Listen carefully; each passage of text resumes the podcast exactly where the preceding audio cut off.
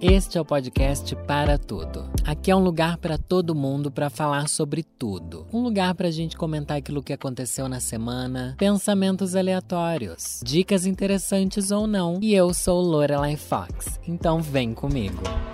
É, você acha que tá fácil para mim? Que sou Lorelai Fox, que também não quero dizer absolutamente nada eu ser Lorelai Fox. Não está fácil, não. Não está fácil. Quando eu vou dar alguma entrevista, Ai, chique também, né? Eu falando que dou entrevista, mas enfim. É, quando eu vou, às vezes, na entrevista mesmo, quando algum amigo meu me encontra e tal, que não me vê há muito tempo, eles sempre perguntam, Lorelai, Danilo, como é que você lida com os haters? Né? É uma dúvida que as pessoas têm. Como é que lida com ódio?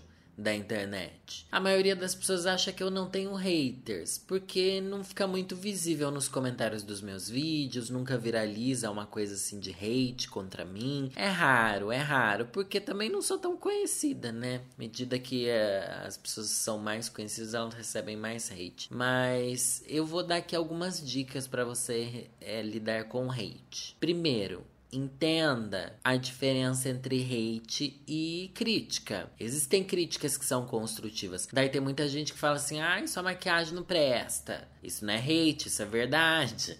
Ai, não gosto do jeito que você se veste. Isso não é hate, isso é opinião. Porque eu também sei que eu me visto bem diferente do que as pessoas esperam de uma drag hoje em dia, né? E mas tem aquelas pessoas que que destilam um discurso de ódio. Destilam um discurso de ódio porque elas são desequilibradas ou porque elas querem muita atenção. E, gente, eu vou contar aqui para vocês que nesse meio que a gente vive, se você não dá atenção para algumas pessoas, elas se tornam seus haters. Elas se tornam seus haters, elas ou param de te seguir e começam a falar mal de você no Facebook. No Facebook elas adoram. Elas adoram porque no Facebook tem a coisa do hate viralizar, sabe? Lá tem uma cultura de hate. Ou então elas continuam te seguindo e mandam hate para você na DM, esperando que você leia, que você reaja, que você tenha ódio, que você vai xingar elas de volta. E a vontade é essa. A vontade é, é xingar e falar: nossa, que bela desgraçada que você é, viu, minha filha? Mas mas com o passar dos anos, já faz seis anos que eu trabalho com internet. Logo no começo, os meus vídeos viralizaram, então logo no começo eu tive muitos seguidores, né? É, eu acho que eu aprendi a lidar. E também tem a, a questão de eu já ser uma pessoa mais velha. E deu realmente, como o Danilo, ao longo da minha vida, não me importar muito com o que os outros pensam.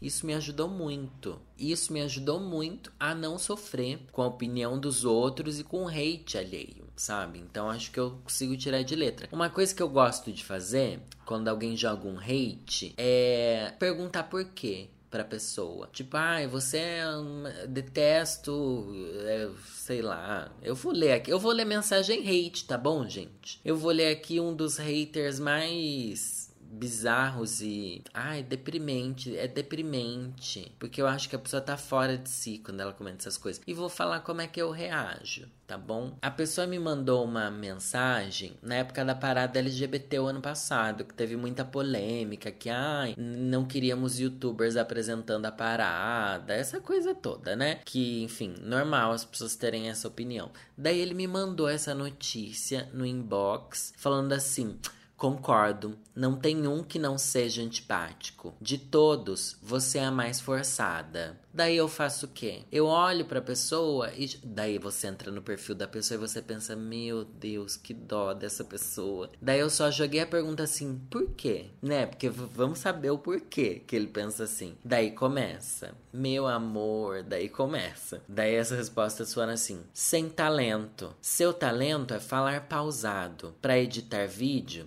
para dar impressão de sensata, mas sua cara é sempre de nojo, sempre com ar de superioridade, e quando não tá montado, gosta de mostrar o quão mimado é. E se acha alguém da noite de Sorocaba. É até falta de respeito de quem fez a noite de Sorocaba ser respeitada. Você não é drag, é um coaching. Ai, gente, desculpa. Que faz palestra usando um personagem caricato, porque sempre dá certo. é antipático, blasé, não tem graça nenhuma, sempre a mesma make. Enfim, você é uma farsa que hétero compra. E eu não respondi. Eu li isso, tirei print, porque eu pensei, não, eu vou fazer um vídeo lendo isso, porque vai ser bafo fazer um vídeo vendo um descontrole, o surto e a inveja da pessoa. Porque nitidamente é alguém que, que tem inveja, assim, né? Eu não sou o tipo de pessoa que acha que todo mundo tem inveja de mim, sabe? Eu detesto, aliás, as pessoas que, que acham que os outros têm inveja. Mas essa coisa de, enfim, visto o perfil da pessoa, é que eu não vou poder falar o arroba que é, né? Visto o perfil da pessoa, baseado na maneira que ela falou e o que que ela falou, eu acho que é uma pessoa invejosa e solitária.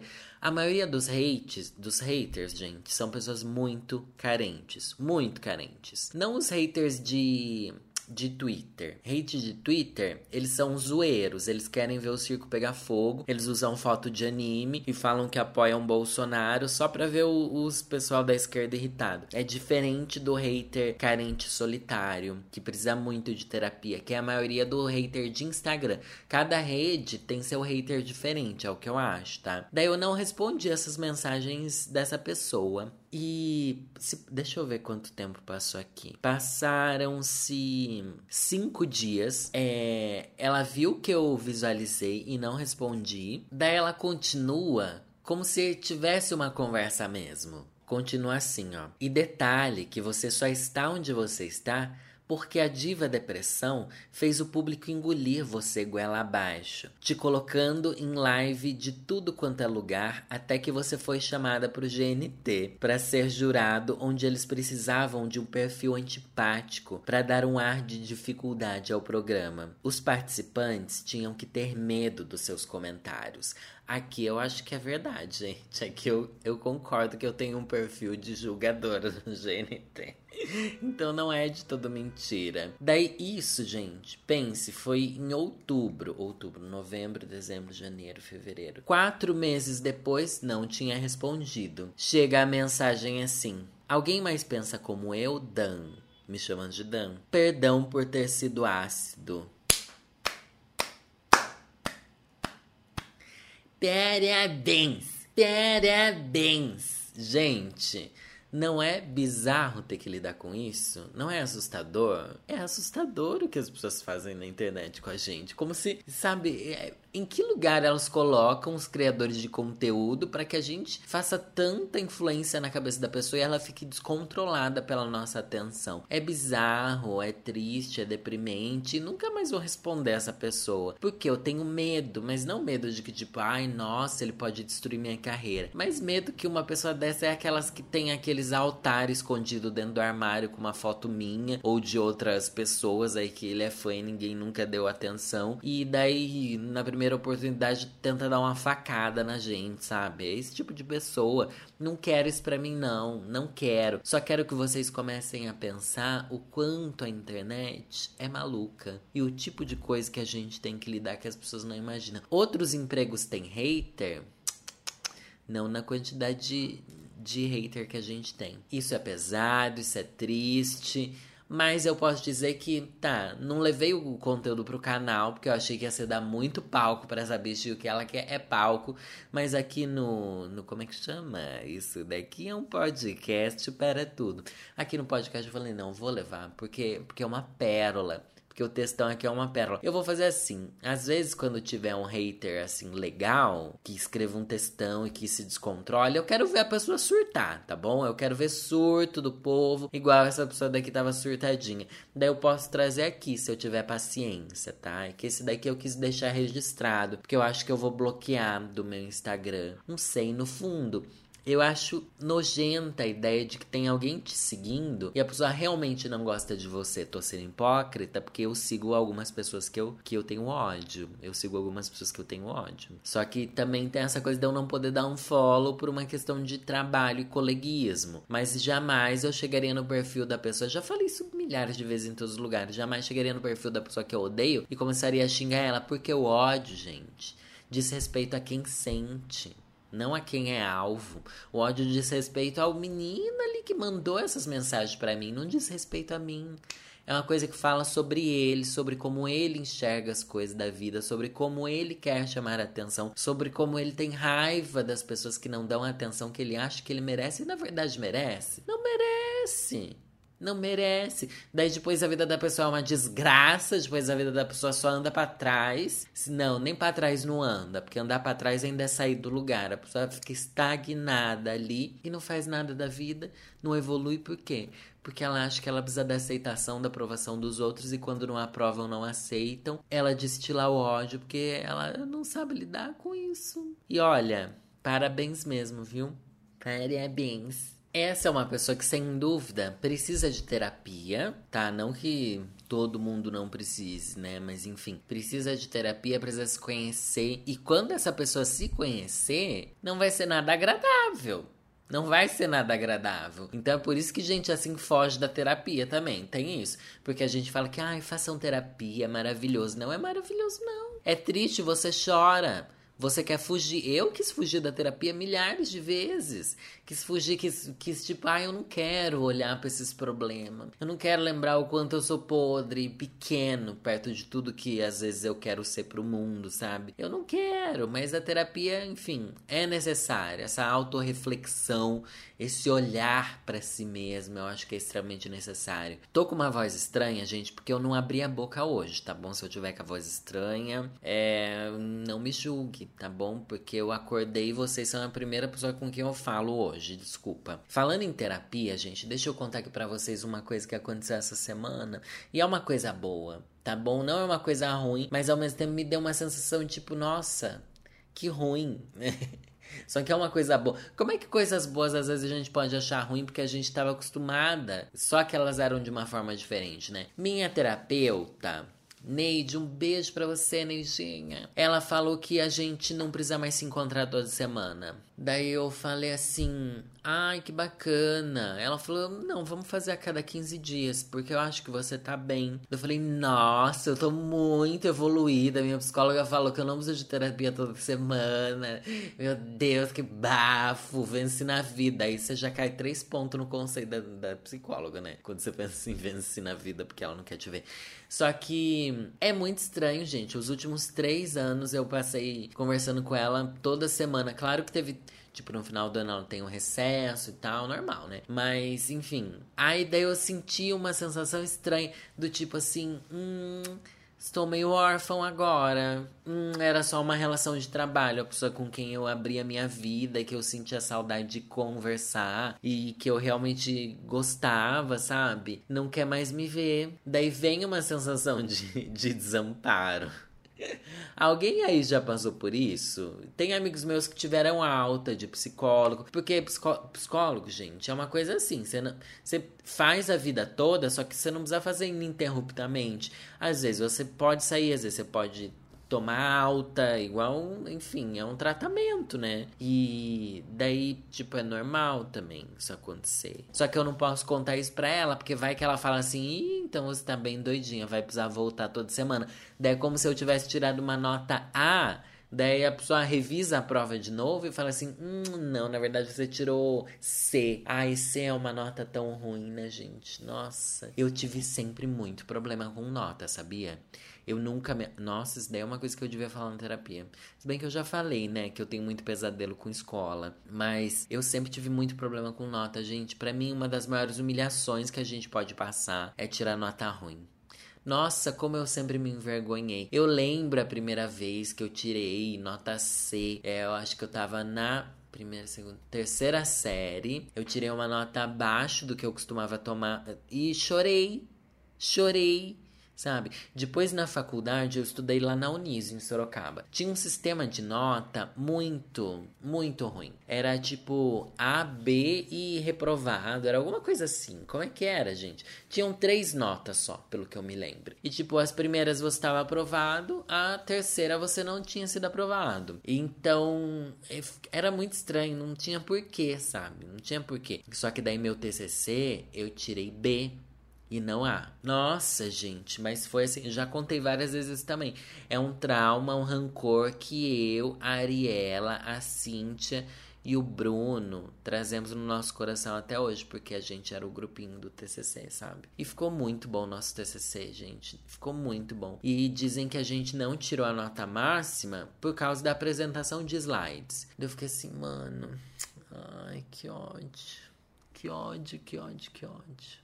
Até hoje, quando eu penso nisso, é como se fosse o maior fracasso que eu já vivi na minha vida, sabe? Pior do que quando eu fui demitido, pior do que. Ai, pior do que terminar relacionamento. Era algo que dependia só de mim, sabe? É muito complicado isso. Ai, eu vou chorar aqui. Falando em chorar, gente, essa semana foi a, a época, a época não, né? Foi a hora de eu assistir aquele filme. Tô assistindo os filmes da Marvel, né? Que eu já tô contando aqui. Toda semana eu trago um update para vocês. Chegou a hora de eu assistir os Guardiões da Galáxia. E, mano, olha. Parabéns! Tô aqui batendo palma. Não sei se vocês sabem que esse barulho é bater palma, tá bom? E é o meu filme favorito da Marvel, gente. Desculpa você que gosta dos outros personagens, que gosta dos outros, sei lá o que. Guardiões da Galáxia é tudo pra mim. Tudo. Eu lembro, porque eu já tinha assistido, sabe? Alguns desses filmes da Marvel eu não tinha assistido, outros eu tinha. E eu lembrava que eu gostava muito de Guardiões da Galáxia. Eu fui. Eu assisti o primeiro, eu acho que eu assisti na Netflix, não sei. Não sei se já tinha na Netflix ou se eu baixei pra assistir. Não sei. O segundo eu fui ver no cinema. E fui ver no cinema sozinho ainda. E chorei muito no cinema assistindo Guardiões da Galáxia Volume 2. Quando eu fui assistir agora essa semana, eu falei: será que eu vou gostar igual eu gostei? Será que eu estava fragilizado naquele momento que eu fui assistir no cinema? Há, sei lá, não sei quanto tempo atrás? Três anos, talvez? Dois anos? Não sei. Será que eu estava fragilizada por isso que eu chorei? Não é porque o filme é muito emotivo. O final do filme Guardiões da Galáxia Volume 2 é muito de fazer chorar, gente. É um filme que me pega ali, me pega, porque tem um lance assim de família, de, de pessoa que você ama. E, nossa, eu acho muito emocionante. Muito de você ser reconhecido por quem você é. Nossa, tudo nesse filme é impecável, gente pro estilo de coisa que eu gosto, sabe? Vocês sabem que eu gosto de uma vibe assim meio cyberpunk, uma coisa meio um futurismo decadente. É, tanto é que eu sempre posto, posto fotos lá no meu stories de uns, de uns Instagrams que eu sigo de umas artes assim futurista e umas coisas assim. E o Guardiões da Galáxia tem muito essa estética. A estética é exatamente a estética que eu gosto. Tipo, o Thor tem uma estética meio medieval, sabe? Meio mundo da fantasia. O, o, o Homem de Ferro, Tony Stark lá tem uma estética super moderna para hétero, sabe? E o Guardiões da Galáxia tem uma estética futurista, uma coisa assim meio Star Wars, mas misturado com uma coisa é, Akira. E, nossa, é muito legal. Muito legal. E as piadas são muito tontas mas é tonta pra hétero rir, mas eu também acho engraçado, tá? E tem esse outro filme que é o Deadpool, só que o Deadpool eu não gosto tanto quanto eu gosto do, do Guardião da Galáxia. É muito bom. Nossa, é muito bom. Os personagens são muito idiotas, é muito legal. Eu amo esse filme. É meu filme favorito da Marvel, gente. Postei no Twitter falando isso e as pessoas, muita gente concordou, muita gente discordou, mas a verdade é que não me importa. Se eu não me importo com a opinião do hater lá do começo, vou me importar com quem não gosta do filme que eu gosto? Ah, faça-me o favor, né? Dos filmes que eu assisti até agora, o que eu menos gostei, eu acho, foi O Soldado Invernal. Muita gente falou que esse filme é ótimo, não sei o que, não sei o que lá. Ah, eu achei ruim, gente. Não achei o Soldado Invernal tão. Não entrega tanto entretenimento, não. E já, já caiu muito no meu conceito o. Como é que chama? O Capitão América. Porque eu gosto do Capitão América, sabe? Achei ele bonzinho e tal. Mas não sei, não sei. Não, não me pega, assim. E dentro da, da cronologia, né, da ordem dos filmes, é, eu vou ter que assistir o Homem-Aranha, só que não tem o Homem-Aranha no Disney. Gente, como é que pode ser isso? A Disney vende a propaganda de que tem todos os filmes da Marvel, não sei o que lá, não sei o que lá, só que o Homem-Aranha não tá lá, porque parece que tem uma treta com a Sony, que a Sony não autorizou, não sei o que lá, tipo, dane-se. Ou você fala que vai ter todos e tem todos, ou você não fala que tem todos, porque não tem todos. Tá bom? Isso quer dizer que agora eu vou ter que procurar em outro streaming, eu acho que tem no Amazon, pra ver o Homem-Aranha. E, sabe? Ai, não tem, não é legal não. Não é legal não, isso daí, porque vai comprometer ali o meu desenvolvimento. Falando em Homem-Aranha, gente, comecei a jogar o jogo do Spider-Man. Nossa, tem tanta novidade aqui essa semana, né? Comecei a jogar o jogo do Spider-Man, também conhecido como Homem-Aranha e Tutupom. E, mano, muito legal, né? É muito bom o jogo do Homem-Aranha. É, eu joguei o quê? Umas três horas. Eu abri o um mapa, sabe? Comecei a jogar, ainda não sei lutar muito bem. Também no começo do jogo, nosso personagem é muito fraco. E a gente não pegou ainda os golpes. Tem muita coisa que ele pode fazer com a teia. E daí ele. Daí eu meio que sou ruim lutando. Mas agora é só treinar, lutar, lutar, lutar, lutar, lutar, lutar, lutar, lutar com todos os vilõezinhos ali da cidade, sabe? Que aparecem esporadicamente. para depois ir fazer as missões do jogo mesmo. Mas, mano, a sensação de você ficar pulando em Nova York é maravilhosa. Ele se pendurando e vai para cá e vai para lá e vai para cá e fa, fa, fa. Nossa, é muito legal. E ele correndo pelos prédios. Daí você sobe lá em cima do Empire State. Você sobe no Empire State e fica lá tipo, nossa, que visão. E mano, eles fizeram as ruas são muito iguais. A Times Square do jogo do Homem-Aranha é idêntica, é bizarro. É bizarro de assustador, não sei como é possível. E o.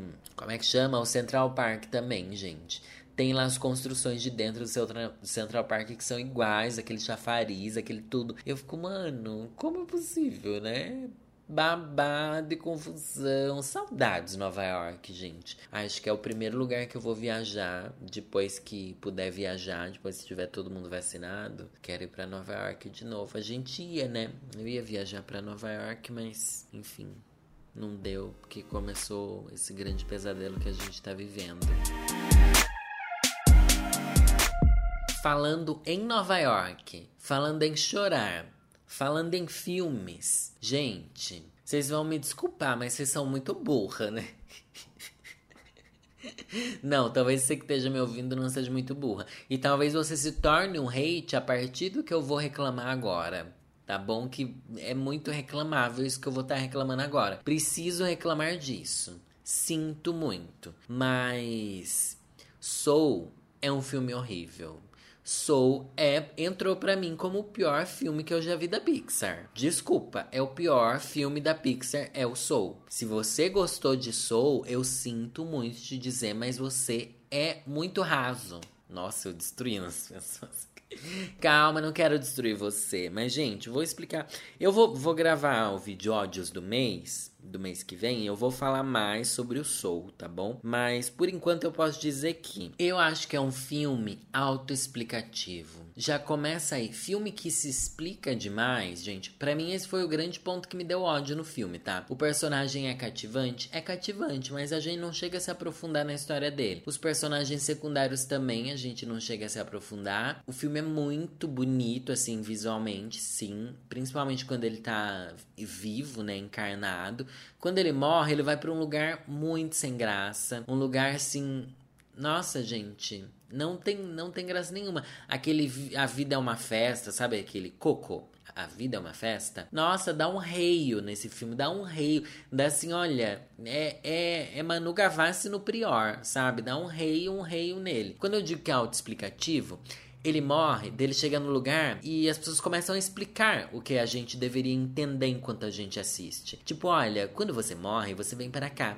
Ali acontece isso, isso, isso. Daí ele foge, daí ele vai para outro lugar que ele encontra umas almas lá que estão meio perdidas, penadas. Daí alguém explica: essas almas estão meio perdidas, penadas. Essas almas ficam assim porque aconteceu isso, isso, isso. Ah, essa alma está assim por causa disso, disso, disso. Daí depois, para acontecer isso, você tem que fazer isso, isso, isso. E daí isso daqui acontece por causa disso. Tipo, mano, parece que estão narrando a história. Você não precisa assistir. Vão explicando tudo que você tá, que tem que fazer, tudo que tá acontecendo, tudo que. Ai, não, ruim, gente, ruim.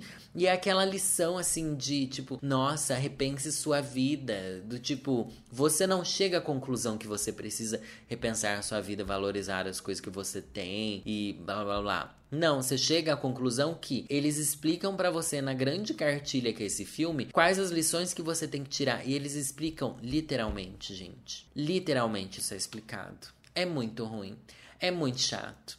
é muito chato, você não precisa pensar. Não que eu queira pensar, eu quero me divertir. Só que, tipo, existe graus de diversão. Uma das diversão, diversões de ver filme é você chegar às suas conclusões, é você conseguir, tipo, nossa, com essa história eu aprendi isso, isso e aquilo. E não, tipo, com essa explicação eu aprendi. Porque o filme é muito autoexplicativo. É ruim, é chato, é, a gente não entende porque os personagens são do jeito que eles são. A gente não entende. A gente entende muito superficial do superficial. Nossa, é um filme ruim. Eu perguntei no Twitter, né? Assisti Soul. Vocês gostaram? 83% das pessoas falaram que gostaram. E 17%, ó, esse número é perseguitivo, hein? 17% disseram que não gostaram. Eu estou nesses 17%. Foi uma enquete com mais de 4 mil votos. Então acho que, que dá pra ser bem relevante aqui. É uma conversa que eu silenciei no Twitter. Não sei se vocês sabem, mas silenciar no Twitter é quando você posta alguma coisa e as pessoas começam a responder muito. E daí você meio que fica tipo, ai, não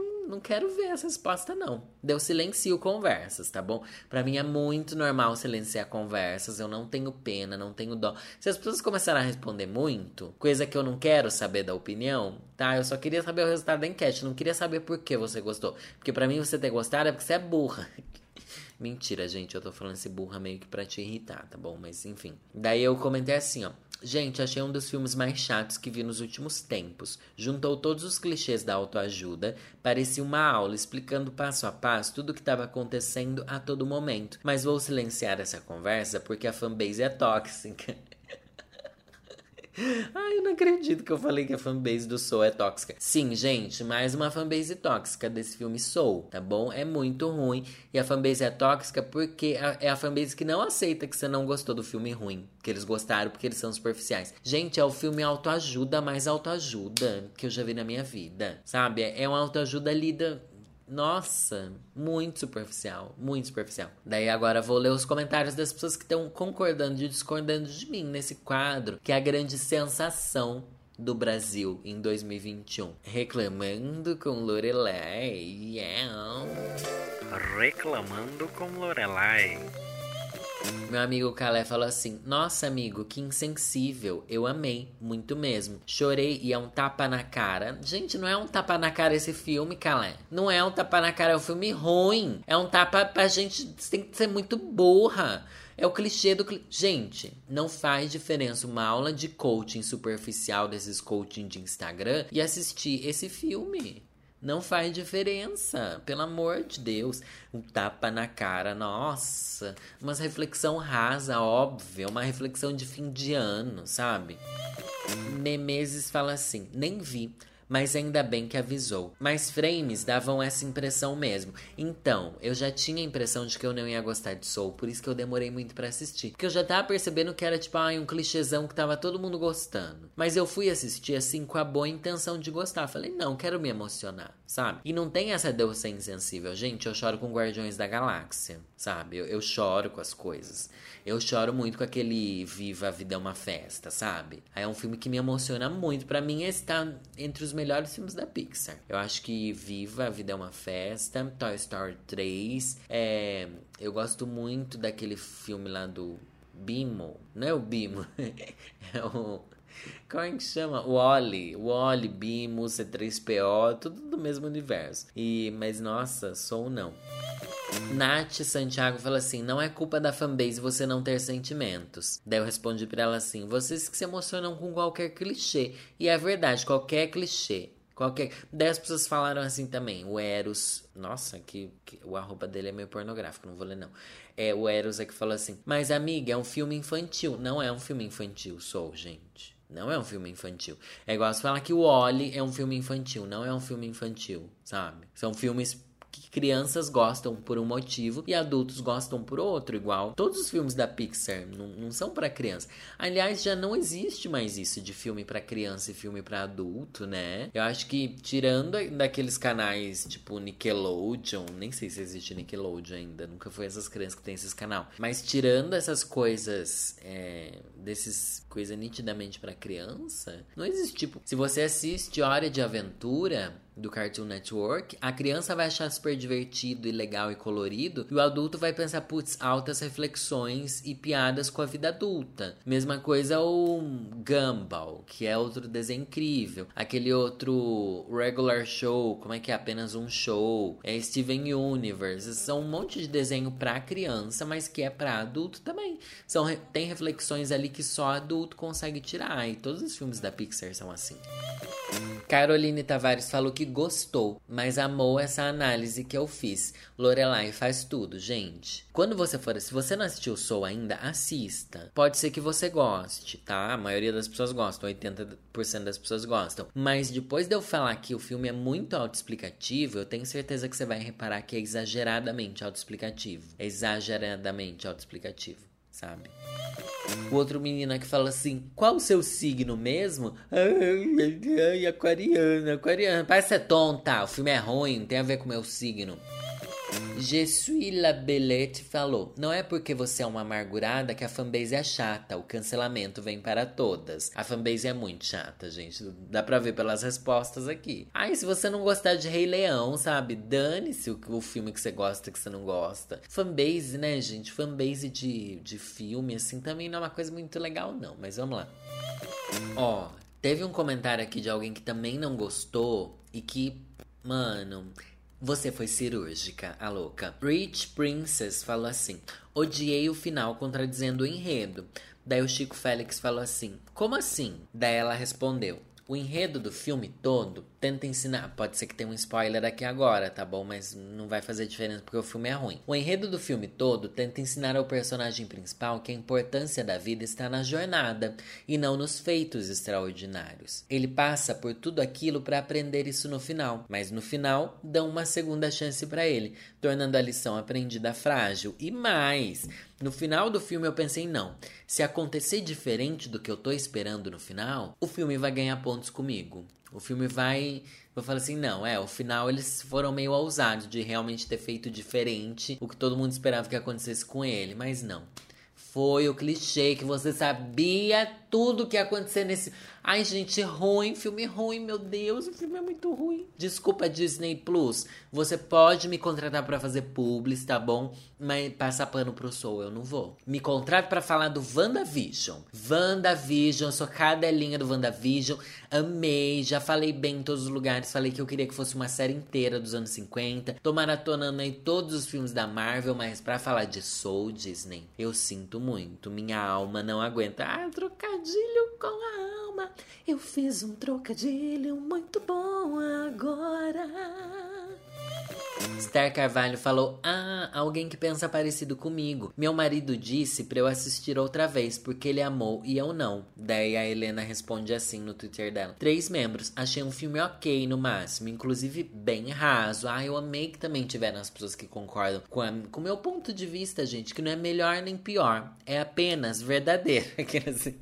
é apenas a realidade. Quem for assistir de novo, reparem no filme autoexplicativo, chato, cansativo que é Soul. E eu quero falar para vocês continuarem mandando casos. Eu li recentemente um episódio só sobre casos e coisas de que eu, que eu dei conselhos para vocês. Também lancei no meu canal ontem mesmo um vídeo dando conselhos e tal, então não precisa esperar eu pedir, tá bom? Vocês podem continuar mandando conselhos que vocês querem sobre qualquer tema. Se quiser indicação de filme, você pode pedir lá no e-mail, tá bom? Que é podcastparatudo@gmail.com, tá bom? Eu posso selecionar alguns, mas gente, Tenta manter a história curta, por favor. Quando a história é longa, eu não vou ler. Eu não vou trazer, porque demora muito, porque tem muitas outras histórias e porque dá para você contar a história que seja em, sei lá, dois parágrafos, sabe? Então, tenta manter a história curta de verdade. Chega muita história que é muito longa. Eu sei que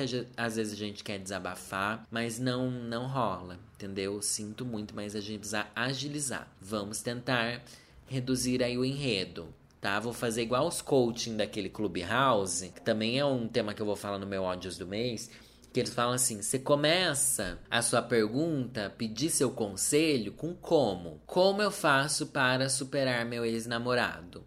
Ponto. Sabe? Daí depois você resume basicamente: ai, namoramos por seis anos e ele me traía com a garçonete e ao mesmo tempo deu em cima do meu pai. Tá, daí você contextualiza assim. Começa a pergunta com como, antes de contextualizar como ou o que eu faço para, sabe? Começa assim vai funcionar bem. E podem ir mandando sempre, toda semana, sempre que acontecer alguma coisa com vocês, ou que vocês se lembrarem de alguma história que precisa de um conselho, ou conselho para os seus amigos. Às vezes seu amigo não tem coragem de mandar, você manda para mim, enfim, vai funcionar. E também não deixem de seguir o Instagram do podcast, que é podcast para tudo e tudo bom. Hoje eu vou ler um trecho do livro Não Me Julgue pela Capa, do Matheus Rocha. Matheus Rocha é um menino super famoso que escreve textos para internet e ele publica livros que são grandes sucessos. E eu amo que eu tenho uma, dedica uma dedicatória dele para mim muito bonitinha. Difícil ler sua letra, hein, Matheus? E, e melhor, tem um prefácio escrito pelo padre Fábio de Mello. Amiga, como é que essa bicha virou amiga do padre Fábio de Mello pro padre Fábio de Mello escrever a dedicatória do seu livro, gente? Que coisa engraçada, né? Eu vou ler um trecho que não tem título aqui. Eu não sei, é dividido por uns capítulos. Eu não entendi se é capítulo. São pequenas crônicas nesse livro, né? É um livro bem diagramado, bem bonito, inclusive. Eu amei. Eu vou ler um trecho que, que tem a ver com a história que a gente tava contando agora. Então, vamos lá. Não me julgue pela capa do Matheus Rocha. Só quando estamos no céu que entendemos a felicidade que os pássaros sentem. Eles estão pelas nuvens todos os dias livres, soltos no ar, com os corações acelerados. Isso é tão mágico. Quando estou também pelos ares, sinto que, naquelas horas, meu corpo e minha cabeça estão no mesmo lugar. É que eu vivo viajando por dentro. Sonhos, planos, projetos, desejos, vontades. Sou feito de quereres, muitos, múltiplos. Meu tempo em solo é só para ganhar mais impulso para o próximo salto, para o próximo voo, para assimilar as paisagens que os olhos fotografam, que a mente guarda, que ela precisa registrar. Sou um viajante nato. O passarinho tatuado em meu braço não foi por acaso. Pelos aviões, carros, ônibus, através das palavras. Eu estou sempre viajando, indo, vindo, mas nunca parado. Sou imperativamente movido pelo fluxo e gosto de seguir o fluxo que a vida me oferece como destino. A gente nunca sabe qual a próxima parada, qual a próxima estação, qual a plataforma de embarque. Por isso, se me permite um conselho, esteja sempre de malas prontas para viajar, mesmo que não existam passagens com desconto se dê de presente a oportunidade de viajar. Ser seu próprio meio de transporte não custa nada. Tudo que você precisa é ser a sua melhor companhia. Aí, amigo, qualquer lugar será um destino paradisíaco para as férias de que teu coração sempre necessita.